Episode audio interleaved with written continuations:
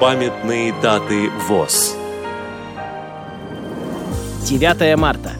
110 лет со дня рождения Александра Константиновича Константинова, участника Великой Отечественной войны, героя Советского Союза.